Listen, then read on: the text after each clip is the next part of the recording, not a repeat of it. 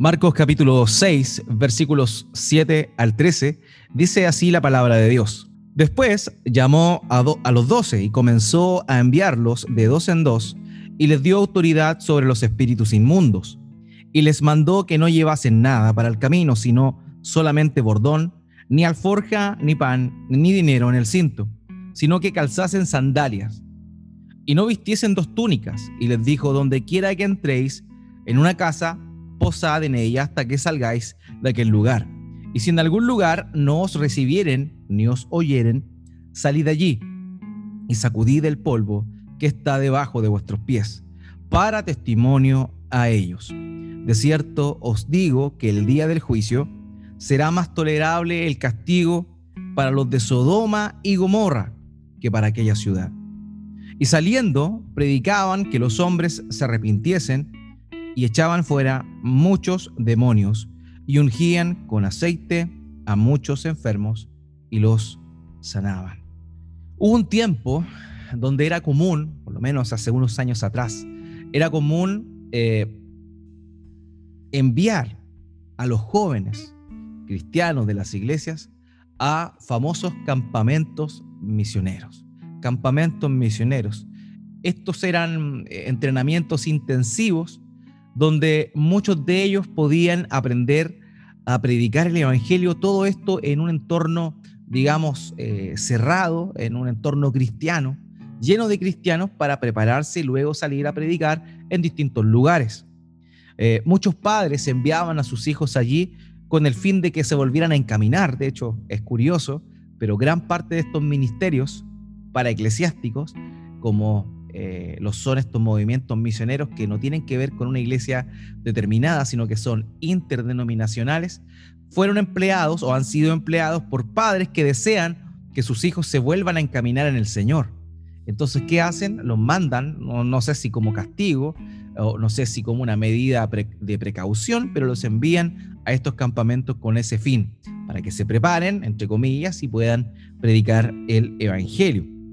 Ahora, para, para algunas otras personas, para otros jóvenes, ese lugar justamente cumple el propósito por el cual fueron creados, es decir, un lugar para aprender de verdad cómo predicarle el Evangelio a los perdidos. Ahora bien, eh, hay casos por lo menos en nuestro país, que son conocidos de este tipo de, de, grupos, digamos, llamémoslo así, o de agrupaciones, como Movida o como Jucum, que son ministerios, como les decía, para eclesiásticos que buscan de alguna forma eh, ayudar a la juventud a predicar el Evangelio. Ahora, eh, estos ministerios buscan suplir de alguna manera lo que la iglesia local no hace estos ministerios lo que buscan, lo que hacen es eh, poder capacitar a los jóvenes porque las iglesias cristianas no lo están haciendo. Las iglesias cristianas no están preparando no solo los jóvenes, sino también a cada miembro de la iglesia en cómo predicar el Evangelio.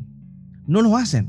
Y no solo no preparan, sino que tampoco envían. Y eso es un gran, pero gran problema. Yo honestamente no digo que estén mal estos ministerios para eclesiásticos, sin embargo, pienso que eh, no serían necesarios si las iglesias cristianas cumplieran verdaderamente con eh, el, llamado que tienen, con el propósito que tienen, precisamente de, eh, de, de enseñarles a los hermanos de la iglesia a predicar el Evangelio.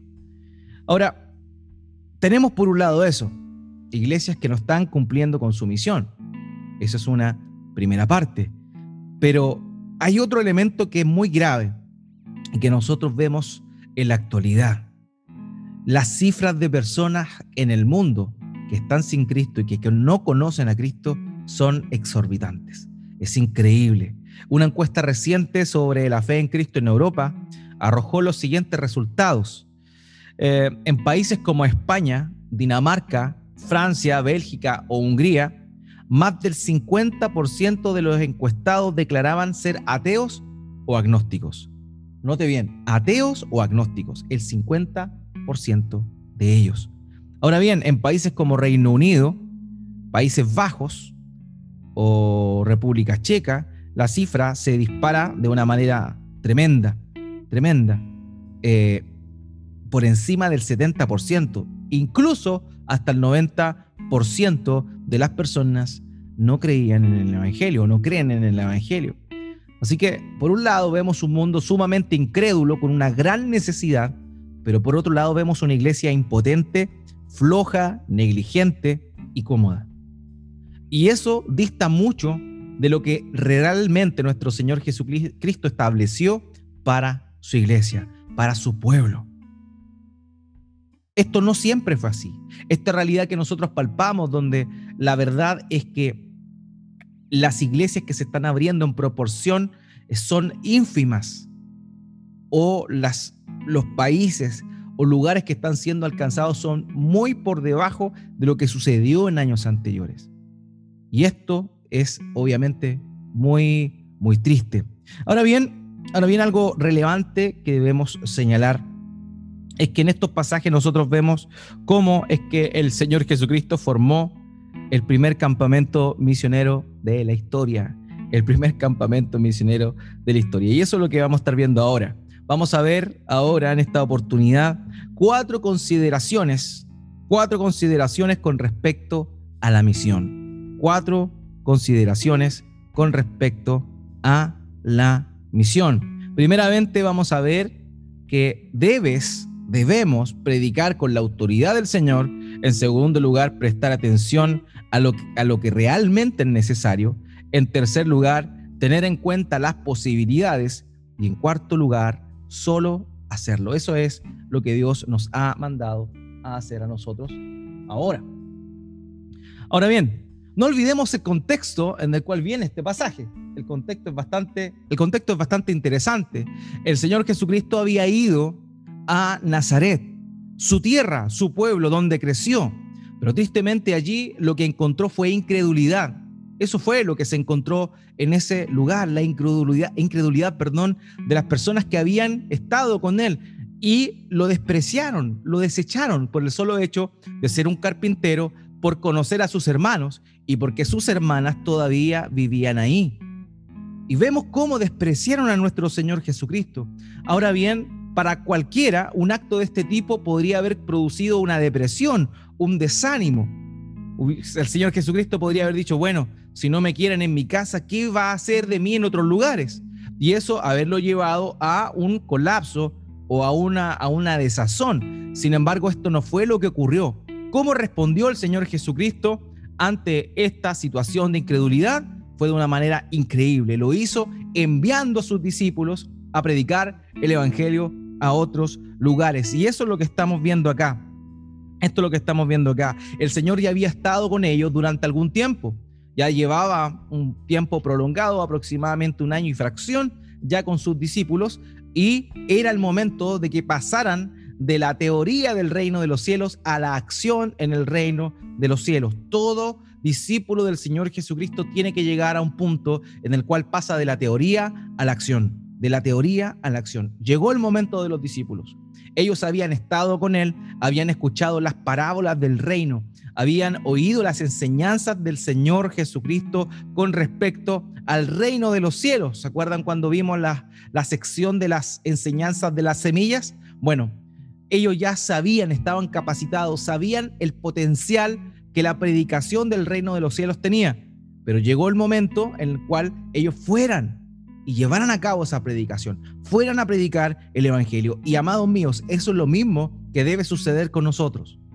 No podemos siempre quedarnos en la banca. Tenemos que salir a la cancha a jugar en algún momento.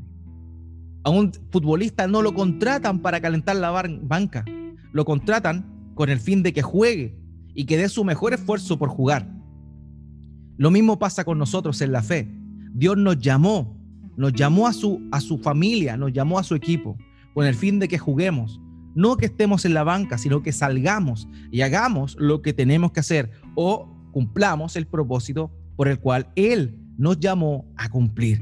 Así que eso, amados míos, es necesario que comprendamos. Debemos pasar a la acción.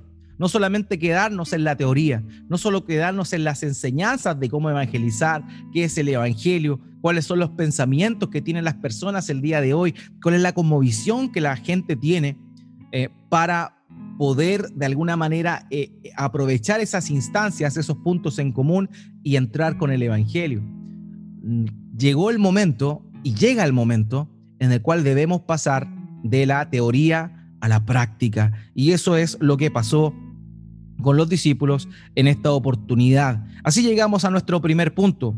Predica la palabra con autoridad del Señor. Eso es lo que vemos nosotros en Marcos capítulo 6, versículo 7.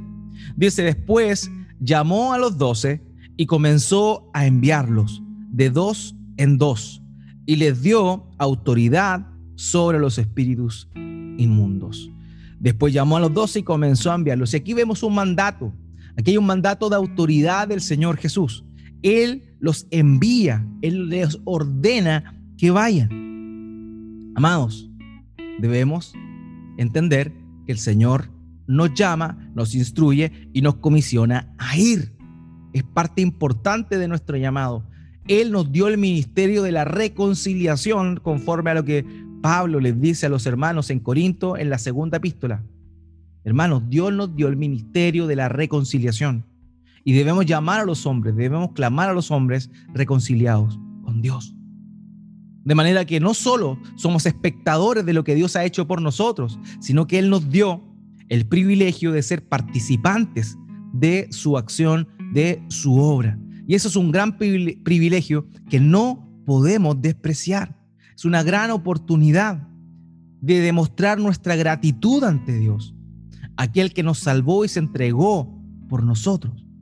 Debemos no retribuir porque no hay forma en la cual podamos retribuir, pero sí manifestar gratitud por medio de anunciar las buenas nuevas, el Evangelio, la buena noticia, la buena noticia de aquel que nos sacó de las tinieblas a su luz admirable. Así que, amados, debemos saber esto. Tenemos que pasar de la inactividad a la acción. Pero para eso debemos entender que el Señor mismo nos comisiona para que vayamos.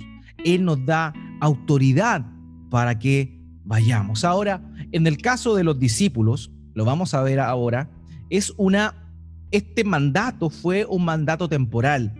Todo lo que aparece descrito en este segmento que acabamos de leer del versículo 7 al 13, simplemente es un, eh, es un mandato temporal mientras el Señor Jesucristo estaba vivo. Por eso es que nosotros no eh, tenemos ciertas eh, o, o, no llevamos a cabo la misión de la forma en la cual el Señor le mandó acá. Sin embargo, esto que hizo el Señor de enviarlos es un acto que cada uno de nosotros debe seguir haciendo hasta el día de hoy. Ahora un elemento interesante que muchos de nosotros podríamos preguntarnos es por qué el Señor los llamó y los envió de dos en dos. Una razón, una razón de esto podría ser una razón, digamos, la lógica, es que en los caminos de aquel tiempo se corría mucho peligro. No olvidemos la parábola del buen samaritano, ¿cierto? Donde vemos que un hombre iba de un lugar a otro y en el camino salieron unos asaltantes y eh, lo dejaron medio muerto.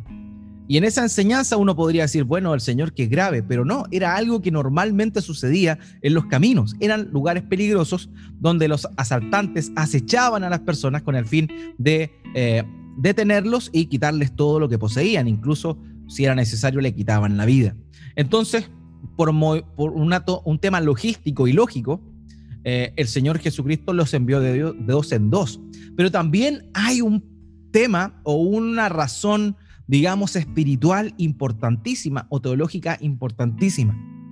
La labor que ellos iban a desarrollar era una labor de testigos. Ellos iban a testificar, ellos eran heraldos, eran heraldos. Esa expresión y comenzó a enviarlos, habla de cuando un gobernador enviaba mensajeros a otro lugar con la autoridad que él tenía.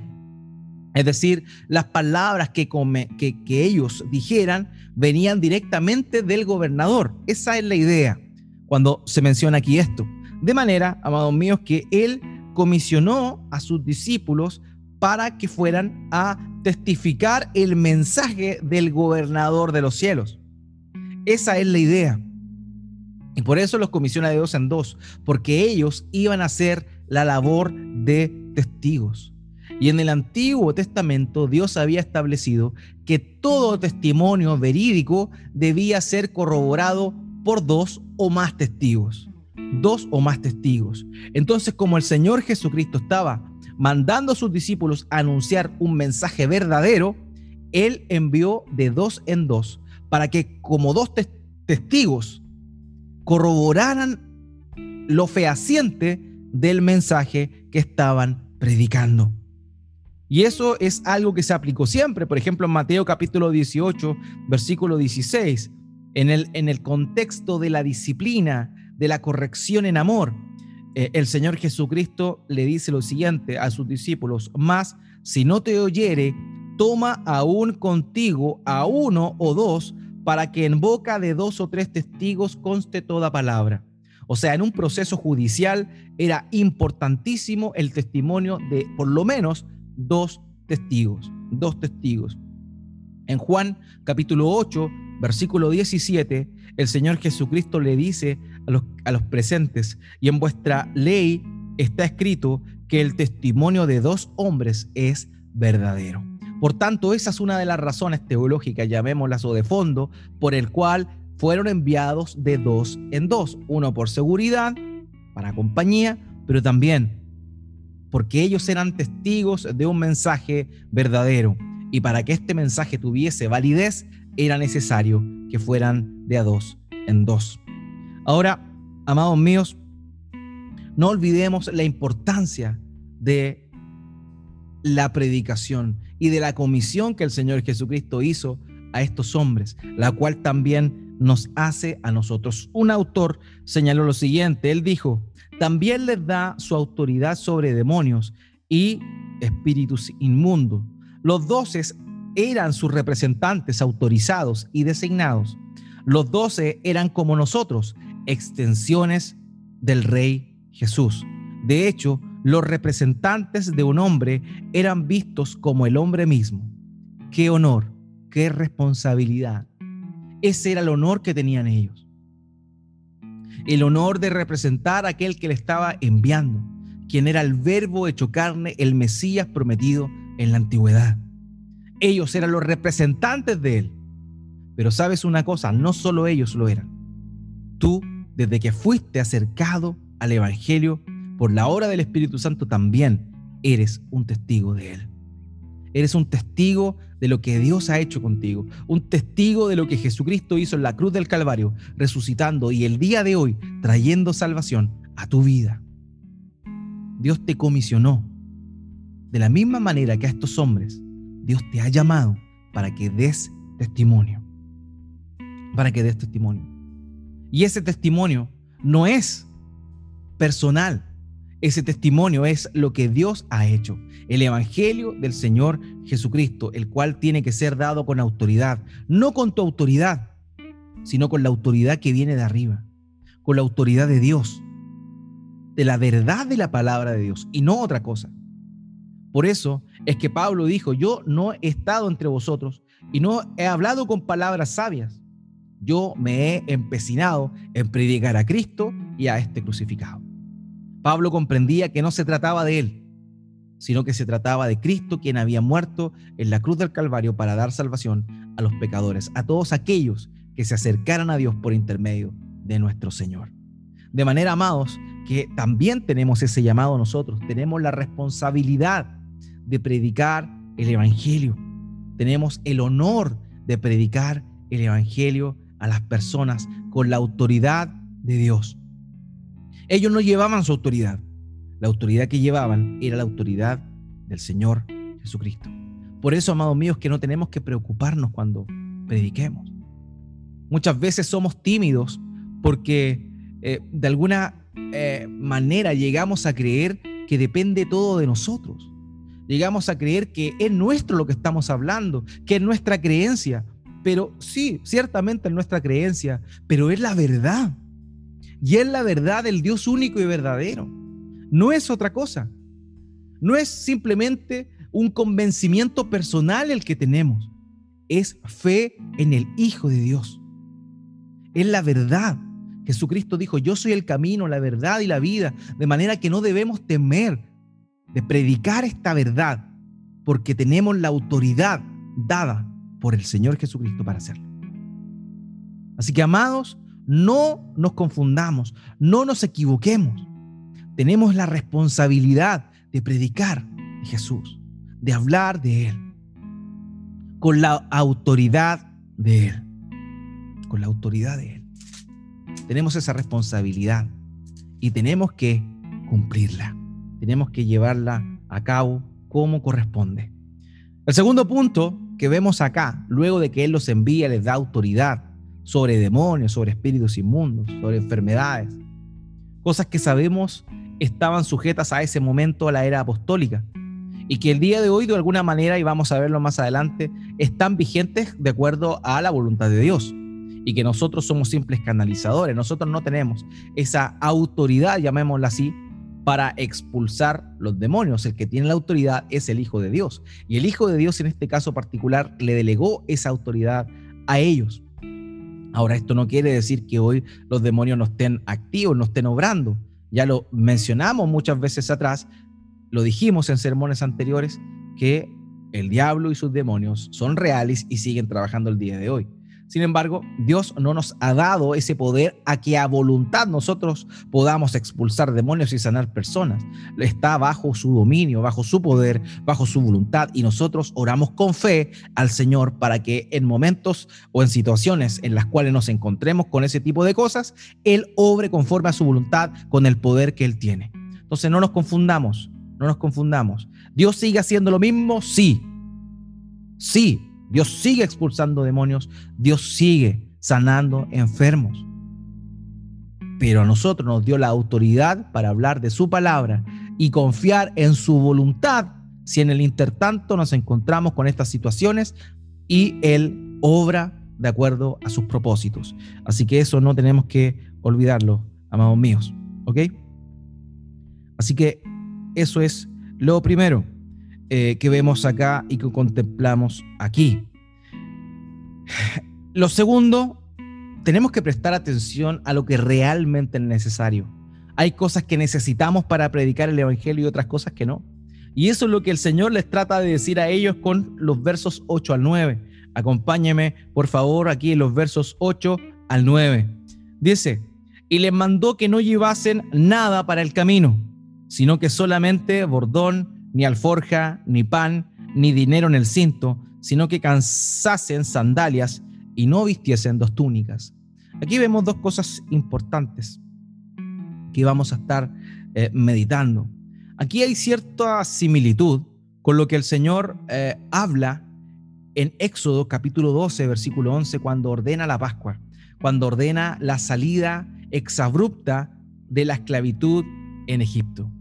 Recordemos, ellos estaban ahí, Moisés va por un tiempo, comienza Dios a mostrar sus portentos, sus señales por intermedio de las plagas, ¿cierto? Eh, el juicio comienza a caer sobre Egipto y llega un momento en el cual dice, viene la última plaga, la muerte de los primogénitos, estén listos porque van a salir. Nos, la verdad es que tienen que llevar lo justo, eso estoy parafraseando todas las instrucciones. Y fíjense lo que dice en Éxodo capítulo 12, versículo 11.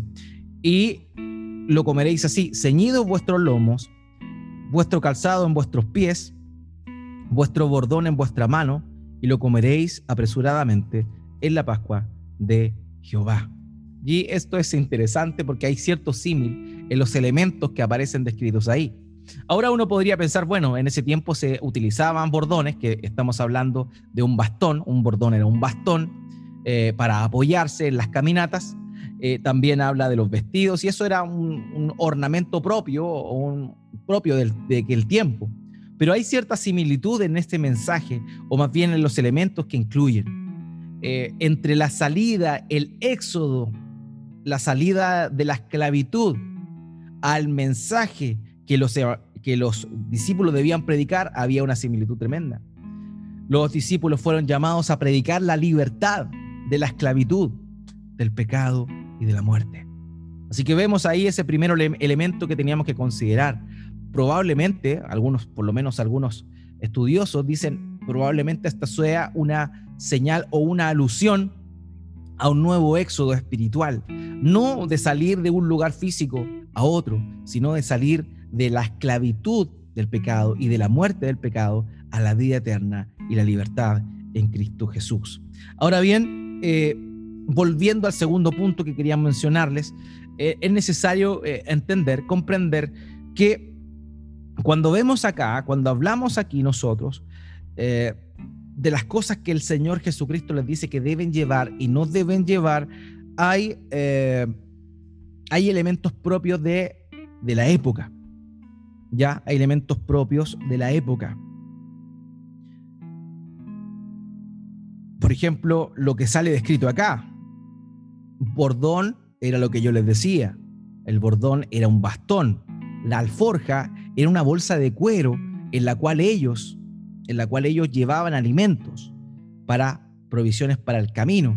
Pero justo para el camino era como para llevar pan o agua. Ese era el propósito de eh, ese bordón, no para llevar eh, ciertas, eh, digamos, Em, de, cosas de despensa para proveerse en el camino, sino más bien lo justo, lo necesario para el trayecto.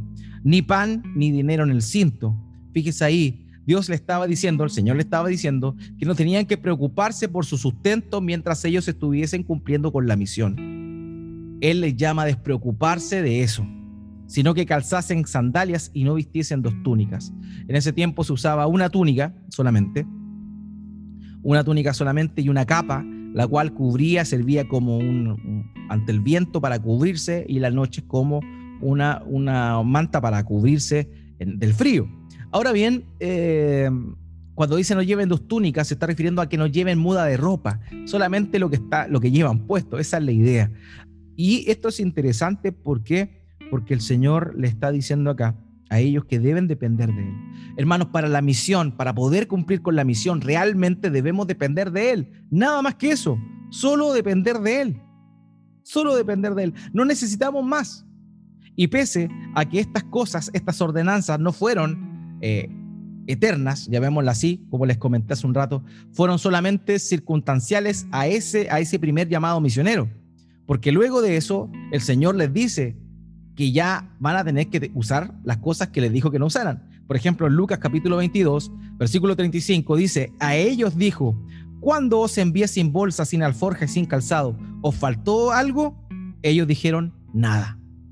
¿Por qué? Porque nada le faltó cuando él le había dicho que no llevaran nada.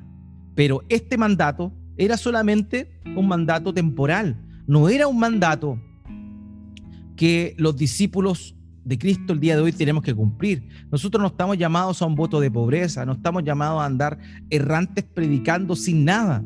No es el llamado nuestro, fue el llamado particular de ellos. De hecho, en el versículo 36 dice, en Lucas 22, 36, dice, ahora lleven todo lo que yo les dije que lo llevaran. ¿Por qué? Porque ahora el Hijo del Hombre va a ser entregado. Entonces, estos tips que el Señor dio fueron para la primera etapa de la evangelización antes de que él incluso muriera. Esa es la idea.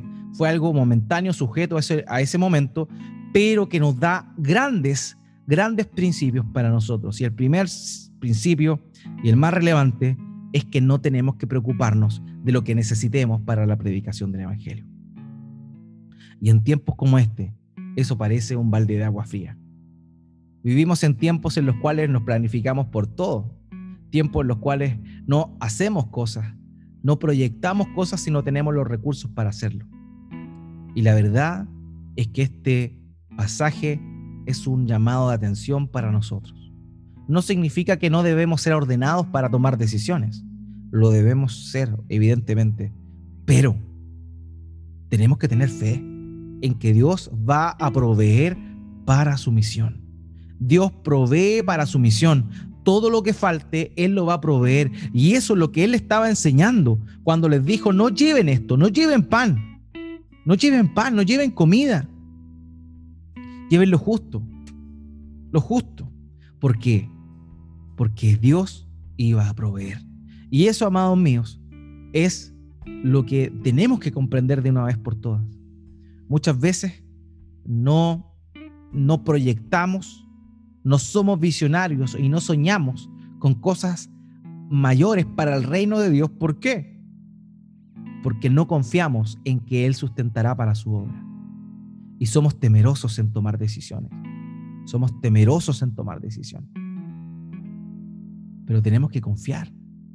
Si el mismo que nos mandó será el que nos resguardará, el que nos proveerá para la misión.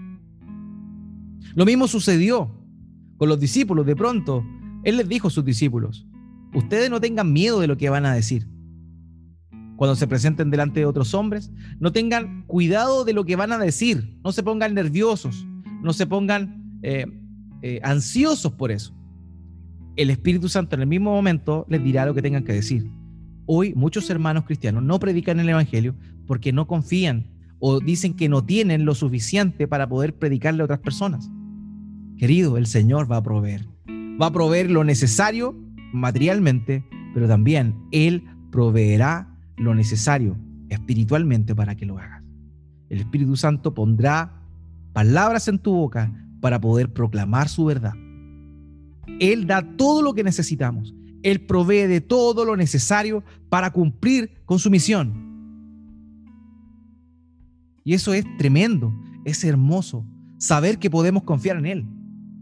Cuántas historias de hermanos que han partido a la misión sin nada y Dios les ha sostenido. Dios les ha sostenido con una mano delante y otra atrás, sin nada. Pero Dios ha glorificado su nombre y les ha sostenido. Hermanos, no nos preocupemos. Lo que es para la emisión, Dios lo va a proveer. Todo lo necesario, aquellas cosas materiales y también aquellas cosas necesarias que no son materiales eh, para poder predicar su gran verdad. Así que no nos afanemos si algo nos falta. Si pensamos que nos falta algo, que nosotros no tenemos los recursos que tienen ellos para hacer esto, no nos afanemos. Confiemos en Dios. Dios va a proveer, pero hazlo. Comienza a hacerlo. Comencemos a hacerlo. Porque si pensamos que no tenemos lo necesario, no lo vamos a hacer nunca. Pero si ya tenemos un mandato, el cual es ir, ir y predicar, lo que debemos hacer es ir y predicar. Lo que necesitemos en el camino, oremos y Dios lo va a dar conforme a su voluntad. Dios lo va a proveer. Si es su voluntad, lo va a dar y listo. Pero proyecta, hazlo. Eso es tan importante. Y nos falta tanto, nos falta confiar en el Señor. Nos falta confiar en el Señor. Así que, amados, ese es el primer llamado. No nos afanemos. No estemos ansiosos, porque Dios va a proveer. Mateo capítulo 6, verso 34. Así que no os afanéis por el día de mañana, porque el día de mañana traerá su afán. Basta a cada día su propio mal. Basta cada día su propio mal. Confiemos en el Señor. Él va a proveer pero nosotros trabajemos, hagamos lo que tenemos que hacer. George Mueller dijo, trabaja como si todo dependiera de tu labor, pero no confíes en tu labor, sino que toda tu dependencia sea en Dios, el Espíritu Santo. Amados, hagamos las cosas, trabajemos, prediquemos el Evangelio, pongamos manos a la obra y todo lo que sea necesario confiemos en que Dios lo va a proveer. Amén. Él lo va a proveer. Dios proveerá todo lo necesario. En ese momento no era necesario que ellos llevaran dos mudas de ropa. No era necesario que llevaran dos sandalias. Por eso es que en Lucas y en Mateo dice no lleven bordón y no lleven sandalias. Que sería una aparente contradicción a lo que aparece descrito en Marcos.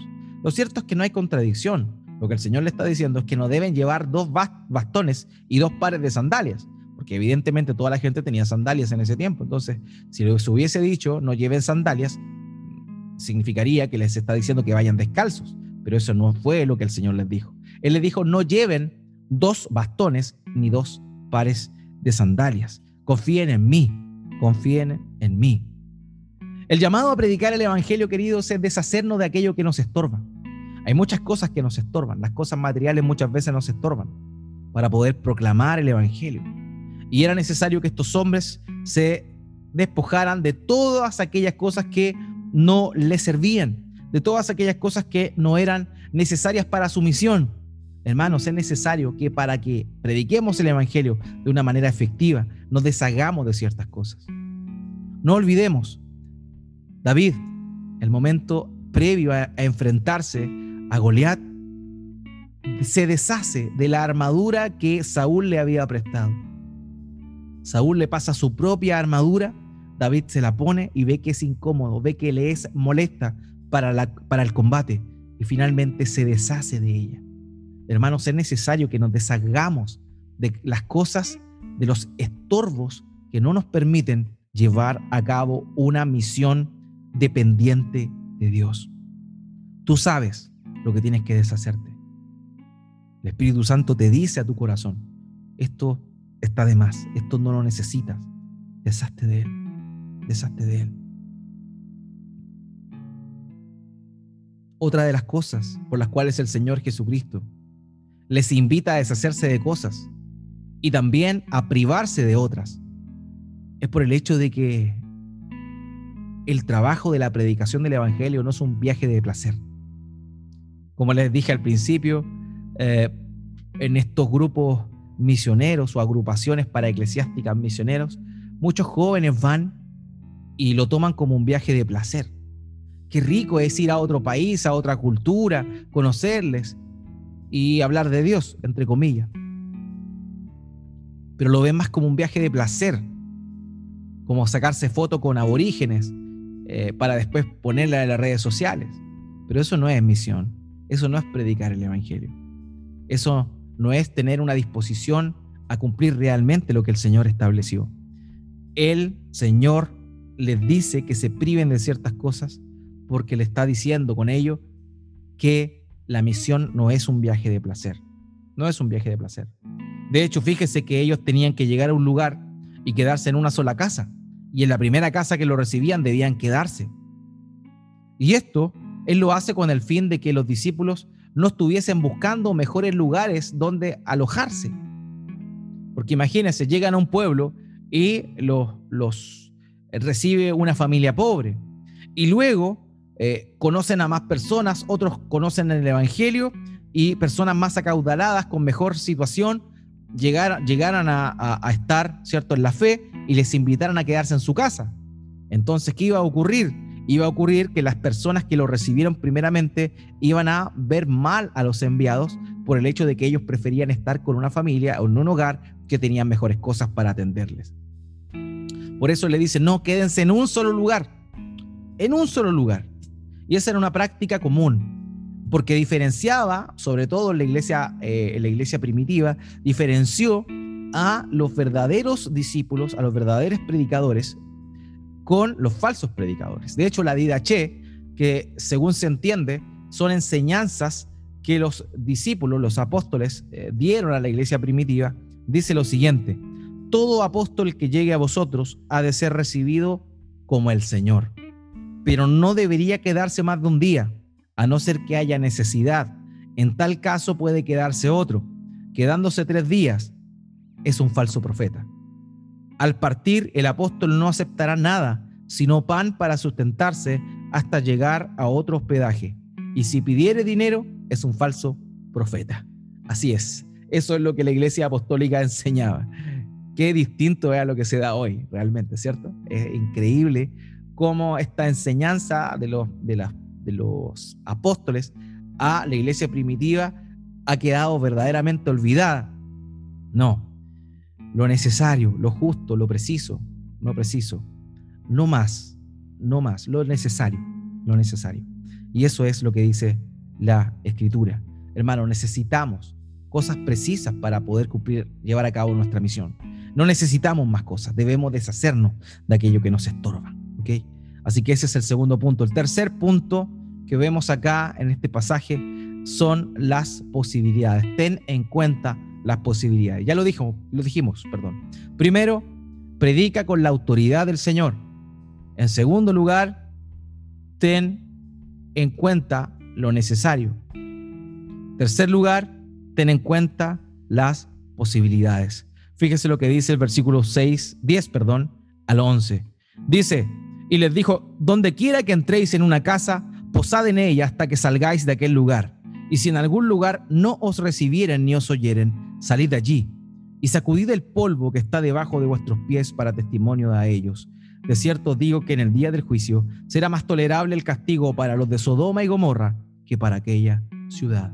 Amados míos, ya los dije, ellos debían quedarse en un solo lugar como un acto de eh, humildad, un acto de despojo. Eso era lo que debía pasar. Habían personas que le iban a recibir con mucha solicitud, con mucha avidez, iban a recibir el mensaje de Cristo pero también iban a haber otras personas que no lo iban a hacer. Iban a haber otras personas que iban a tener una mala actitud, una mala actitud. Iban a rechazar el mensaje del Evangelio. Y esa es una posibilidad. Amado, predica con la autoridad del Señor Jesucristo. Despójate de aquellas cosas que no son necesarias. Confía en que el Señor proveerá lo necesario. Y también ten en cuenta las posibilidades. Hay gente que te va a recibir, pero hay gente que te va a rechazar. Y no te rechazan a ti solamente, rechazan el mensaje que tú traes, rechazan la verdad del Evangelio, rechazan la verdad del Evangelio del Señor Jesucristo. Eso es cierto. Y ante el rechazo no queda otra que sacudirse los pies. La ley rabínica en el tiempo del Señor Jesucristo decía que el polvo de un país gentil estaba contaminado y que cuando uno, un judío, volvía a tierra santa de un viaje por algún lugar pagano, tenía que sacudirse todas las partículas del polvo de la tierra inmunda. O sea, cuando los judíos iban a un lugar donde no se adoraba a Dios, ellos salían de ahí y antes de entrar a la ciudad se sacudían los pies. El Señor les está diciendo a sus discípulos que hagan lo mismo con aquellos pueblos, judíos y no judíos. Note bien, con aquellos pueblos judíos y no judíos que rechazan el Evangelio del reino. Ante el rechazo, amados míos, no queda otra que sacudirse los pies. Así lo entendieron los discípulos. El propio apóstol Pablo lo hizo en su primer viaje misionero, cuando va a Antioquía de Pisidia, en Hechos capítulo 13, versículo 51, eh, señalan ahí que no, no tuvo recibimiento el mensaje del Evangelio. ¿Y qué fue lo que sucedió? Sucedió que el apóstol Pablo obedeció el mandato del Señor Jesucristo. Hechos 51. Ellos entonces, sacudiendo contra ellos el polvo de sus pies, llegaron a Iconio. O sea, sacudirse los pies es un acto de es un acto de testimonio para las otras personas que no le recibieron, un acto público de que no le recibieron, que no le oyeron. Eso es lo que ellos hacían a la hora de sacudirse los pies. Fíjese en el detalle, no le recibieron y no le oyeron. No le recibieron y no lo oyeron. Eso es lo que dice el versículo 11. Y si en algún lugar no os reciben ni os oyen, salid allí y sacudid el polvo. Amados míos, es necesario que cuando prediquemos el Evangelio sepamos que vamos a recibir rechazo de algunas personas. Pero este rechazo tiene que quedar sellado con una señal. En este caso no nos vamos a estar sacudiendo los pies, obviamente, no es una costumbre que nosotros tengamos, pero la verdad es que tenemos que dejar en claro que la responsabilidad recae en la persona. Tener misericordia, evidentemente, de estas personas que no reciben el mensaje de Cristo, pero también dejar en claro que ya están advertidos y que ya no es responsabilidad nuestra su salvación, porque ya le predicamos. Ellos solamente ahora deben obedecer el mensaje del Evangelio. Ellos solamente debían hacerlo. Y fíjese aquí, si no lo reciben, dice acá, de cierto les digo que en el día del juicio será más tolerable el castigo para los de Sodoma y Gomorra que para aquella ciudad. Cuando hablamos de Sodoma y Gomorra nos imaginamos la perversión máxima. Imagínense el grado de inmoralidad y de pecado, de, rebeldía y desobediencia que nadie se salvó, salvo Lot y sus hijas. Pero todos los demás murieron. Piedras de fuego cayeron sobre esas, esos poblados. Fueron totalmente destruidos. Pero dice aquí que aquellos que desprecian el Evangelio, recibirán el día del juicio un castigo mayor que los de Sodoma y Gomorra. Mayor. O sea, más tolerable va a ser el castigo que los de Sodoma y Gomorra van a recibir el día del juicio que aquellas personas o aquellos pueblos donde se les ha anunciado el Evangelio, pero no han querido recibirlo. Hermanos, van a rechazar el Evangelio. Está claro. Lo van a rechazar. Pero es necesario que lo prediquemos y que también dejemos en evidencia que ya hemos cumplido con nuestra parte ya cumplimos con nuestra misión. Ya les llamamos al arrepentimiento. Ya proclamamos a Cristo, hablamos de la salvación, hablamos de que Cristo es el único camino para llegar a Dios, que es el único que puede perdonar nuestros pecados, que es el único que nos puede librar de la condenación eterna en el lago de fuego y azufre. Y luego de haber hecho eso, decirle a las personas, bueno, ya te contesto, ya te invité a esto. Solo tú tienes que tomar una decisión y esa decisión es tu responsabilidad. Es tu responsabilidad. Ese es el tercer punto, amados. Puede haber rechazo. Puede haber rechazo, va a haber rechazo. Pero ante el rechazo no debemos desanimarnos. El Señor fue rechazado en su tierra y mandó a sus discípulos a predicar a otros lugares. Debemos seguir con nuestra misión. Debemos seguir adelante, pero sí dejar en evidencia que te predicamos el Evangelio y que tú no quisiste recibirlo, que tú no quisiste arrepentirte de tus pecados, que no te volviste de tus malos caminos, que desechaste la verdad de Dios, que desechaste ese sacrificio maravilloso que Cristo hizo en la cruz del Calvario por el pecador, porque el Hijo del Hombre vino a dar su vida en rescate por muchos, porque el Hijo del Hombre vino a buscar y a salvar lo que se había perdido porque el Hijo del Hombre no vino a llamar a justos, sino a pecadores al arrepentimiento. Amados, míos, no lo olvidemos. El rechazo vendrá, pero debemos nosotros dejar una señal en evidencia de que ya le hablamos el Evangelio, que vamos a seguir orando por esa persona evidentemente, pero que ya es su responsabilidad y no nuestra. En el Antiguo Testamento, afuera de las ciudades, en las murallas, eh, se plantaban centinelas o atalayas, ese es el nombre que se les conocía, atalayas. Los atalayas eran vigías que se encontraban en las paredes de la ciudad, que vigilaban algún ataque enemigo. En el libro de Ezequiel dice que el pueblo debía ser advertido por estos atalayas cuando venía peligro. Y si el pueblo no hacía caso y no se ponía a salvo, la responsabilidad era del pueblo y no del atalaya, no del centinela. De esa forma, la sangre o la vida de estas personas no era responsabilidad de este guardia, puesto que él ya había anunciado, había tocado la trompeta para que el pueblo se alistara. Lo mismo debemos hacer nosotros. Hermanos, prediquemos el Evangelio, pero luego de predicarlo, con mucho amor, con humildad también manifestemos que ya hemos cumplido con nuestro deber y que ellos tienen una responsabilidad. Y que si no se arrepienten, si no se arrepienten, van a ir a una condenación peor que la que Sodoma y Gomorra tuvo.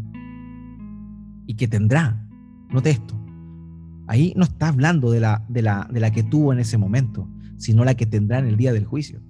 Porque ciertamente la vida de los sodomitas y los de Gomorra fueron fue destruida aquel día, pero ellos están esperando, esperando el juicio para tener un destino definitivo.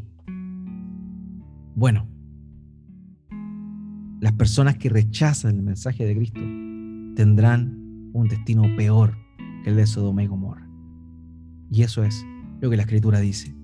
No lo que digo yo, no es una amenaza, es lo que Dios dice. Y yo y tú solamente somos emisarios que hablamos con la autoridad del gobernador del cielo y anunciamos esta noticia.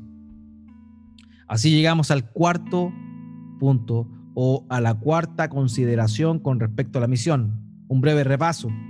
Predica con la autoridad del Señor. Segundo, presta atención a lo realmente necesario.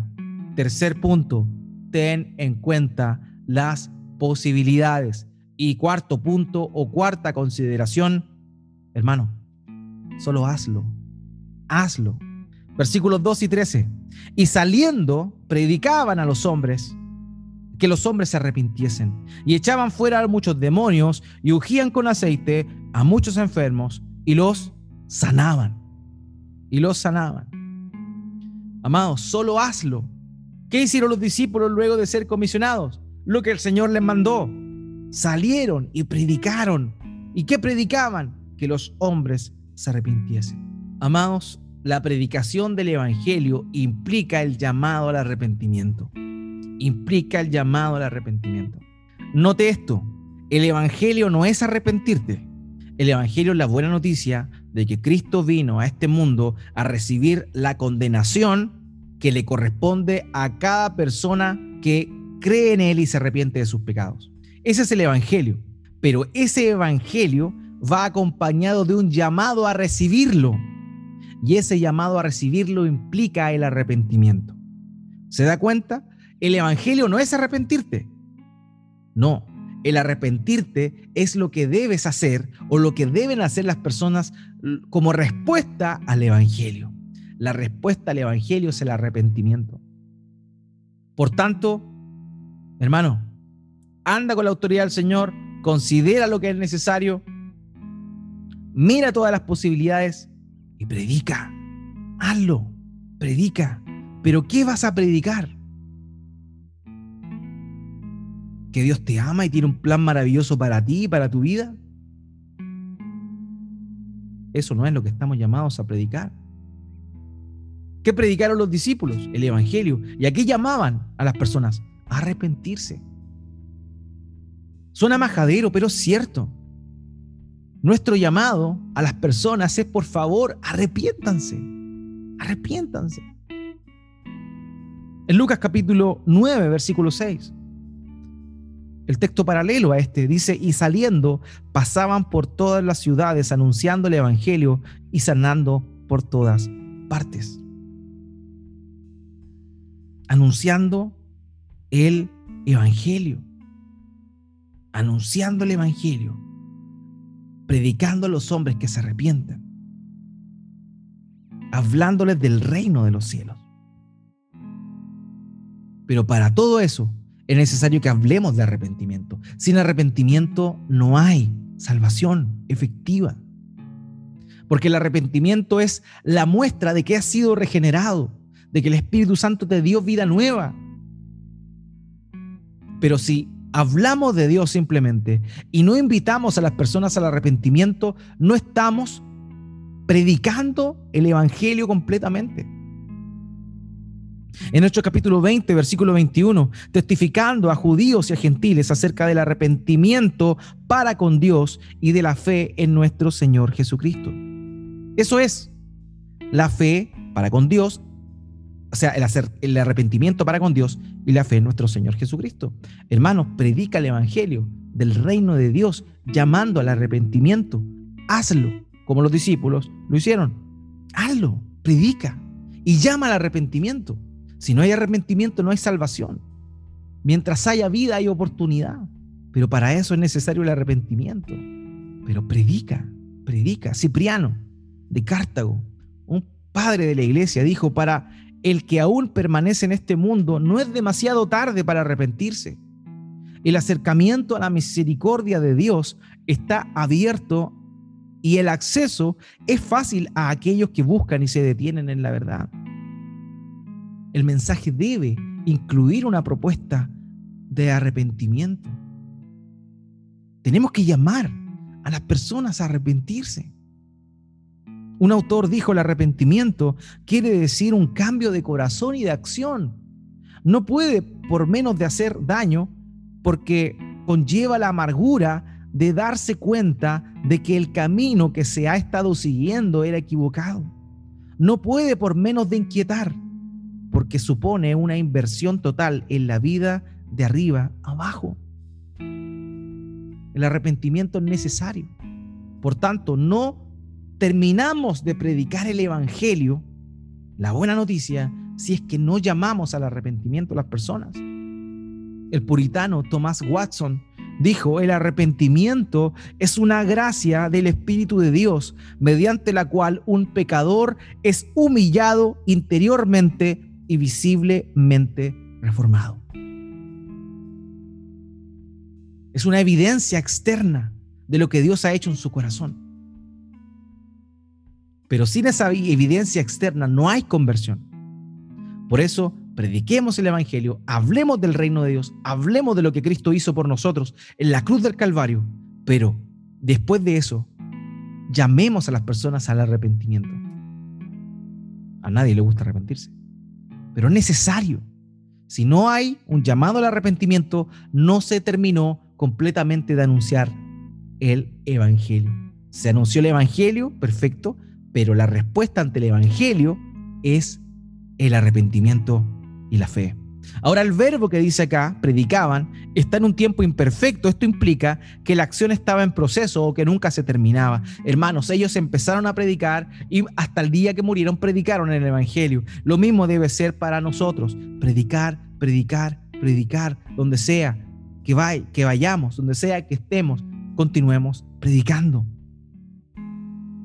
Cuando los apóstoles predicaron, ellos no crearon un mensaje nuevo, no transmitieron lo que ellos querían, no le decían a la gente lo que ellos creían y lo que consideraban probable, sino que lo que Jesús les había encargado decir. No eran sus propias opiniones las que llevaban a la gente, sino la verdad de Dios. Nosotros debemos hacer lo mismo predicar el Evangelio del Señor Jesucristo, llamar a las personas al arrepentimiento, no ocultando el mensaje, no camuflándolo, no revistiéndolo de cosas hermosas con el fin de que las personas eh, les caiga en gracia este mensaje, sino que hablando la verdad del Evangelio del Reino de Dios e invitando a los pecadores a arrepentirse. Ese es nuestro llamado, hermanos. Romanos capítulo 10, versículo 13. Porque todo aquel que invocar el nombre del Señor será salvo.